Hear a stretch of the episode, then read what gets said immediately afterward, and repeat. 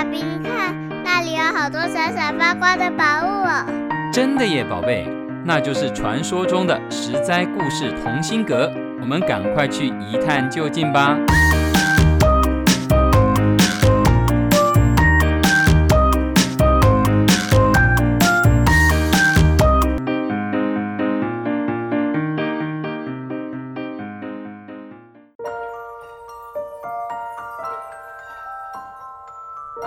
爱的大朋友、小朋友，我是帮故事加点风味，不会太甜，也不会太淡的维糖姐姐。上周琪琪姐姐秋天的童话系列故事已经告一段落，大家是不是听得意犹未尽呢？在进入下个故事系列前，维糖姐姐有个大事情要宣布，那就是我们十灾十灾故事同心阁即将破一百集啦！今天是第九十九集，维糖姐姐想要来杯特调，跟你们分享一个跟九十九有关的故事。从前，从前有个国王，他坐在黄金打造的宝座上，眯着眼睛望着一大片他拥有的国土，天下就在他的脚底下，想要的东西不用自己拿，只要比个手势。或是动动嘴，自然有人服务到眼前。这么享受，照理来讲，他应该心满意足了吧？可是事实却不是这样。坐拥一切的国王，到底还有什么不满意的呢？国王自己也说不上来。他总觉得，即便有华丽的宴会、美味精致的餐点，赏心悦目的表演，还是缺了点什么。这一天，国王起了个大早，闲来没事，就在宫里随意走走。走到御膳房时，里面传出轻快的歌声，有人正哼着小曲呢。国王循着声音，发现是一个笑容满面的厨师在唱歌。国王很意外，他问厨师。为什么这么快乐啊？厨师回答：“嘿嘿，陛下，我虽然只是个煮饭的厨师，但是我认真努力工作，赚钱养活妻子跟小孩。呃，我们一家三口啊，需要的不多，只要有间干净的房子可以住，有三餐可以吃，就足够了。偶尔我也会买束花或是玩具带回家，哪怕是件小东西。”都能让他们很惊喜、很满足，看到他们天天快乐啊，嘿嘿，我自然就天天快乐了。厨师的回答是国王从来没有想过的答案，国王怎么想都不明白。于是国王问宰相知不知道原因。宰相回答：陛下，我相信这个厨师一定还没有成为九九一族。九九一族，国王连听都没听过，他连忙追问。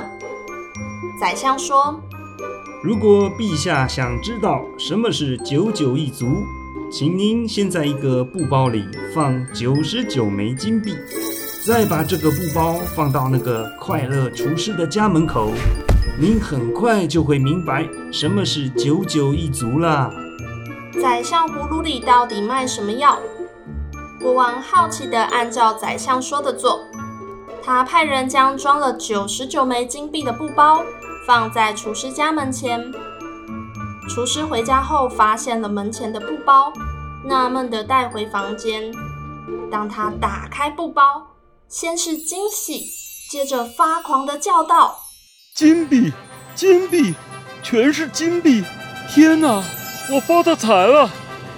厨师赶忙将包里的金币全部倒在桌上，一个一个数：一、二、三、四、九、八、九九。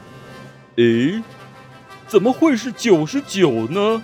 厨师怕自己数错，数了一遍又一遍：一、二、三、四、九、八、九九。诶，怎么会是九十九呢？确确实实是九十九枚，可是没有理由只有九十九啊，没有人会只装九十九枚。那么还有一枚金币上哪里去了？厨师开始寻找，他翻遍了整个房间，又跑到院子里，东查查西找找，直到精疲力尽，瘫软在床上，他才彻底绝望。他决定从明天起加倍努力工作，早日挣回那一枚金币，让他的财富达到一百枚金币。由于晚上找金币太辛苦，第二天早上厨师睡过头了，情绪变得很暴躁。他对着妻子和小孩大吼大叫：“为什么不叫我起来？害我要迟到了！如果迟到的话，那一枚金币就离我更远了。”接着匆匆忙忙赶去上班。厨师不再像以往那样开心地哼着小曲或吹吹口哨了。而是皱着眉头，低头工作，嘴里念着要早点赚到那一枚金币，一点都没注意到国王正躲在角落里，偷偷地观察他。才过了一天，厨师就有如此明显巨大的变化，国王实在不能理解，得到这么多金币，应该欣喜若狂，蹦蹦跳跳才对啊。怎么反而不快乐呢？他再次询问宰相理由。宰相回答：“陛下，那是因为这个厨师已经正式加入九九一族了。九九一族的人，就算拥有九十九，却从来不满足。他们拼命想得到那个额外的一，实现满百的愿望。”他们忽略了原本生活中值得高兴和满足的事情，为了那个一啊，他们付出的代价可大了。从此不再快乐，不再心怀感激，不再容易满足，这就是九九一族了。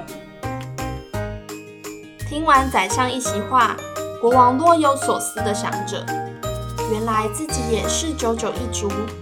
永远想要更好的享受，忘记了眼前美丽的人事物，才更应该珍惜。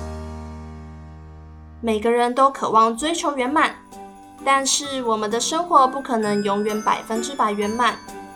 而且，如果已经达到人生高峰，一切太顺利、太享受，反而会失去成长进步的空间。九九一族的故事，并不是叫我们止步于九十九。就像考试考九十九分，差一分就一百，一定很扼腕。生活重要的不只是成绩的追求，其他像品德、做事的能力、知识学问，都是要不断的往前追求，不能够停下脚步。九九一族的故事，或许是想告诉我们，千万不要为了那个额外的一，忘记了已经拥有的九十九。就像不要为了一棵树木而看不见整片森林的风光一样。你生命中的九十九有哪些呢？九十九个好朋友，九十九本喜欢的书，九十九个心爱的玩具，九十九个愿望。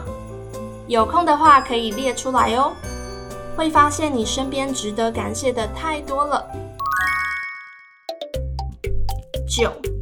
其实还是个魔法数字呢。九是个位数字中最大的。九在中国常常表示为最多、无数的意思。例如，皇帝叫做九五至尊，形容天空很高很高叫做九重天。另外，数字九也跟汉字很久的久同音，因此数字九也可以代表长久哦。第九十九集，祝福大朋友小朋友们都能够开心久久，健康久久，幸福久久。也祝福我们十灾故事同心阁陪伴大家长长久久。下一集就是第一百集了，一百有什么神秘的事情可以说说呢？留给露露姐姐揭晓。下周记得准时收听哦。我是维糖姐姐，十哉故事童心阁，一百集再见喽。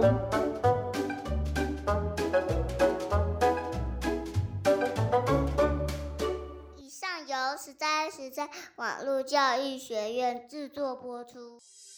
Thank you.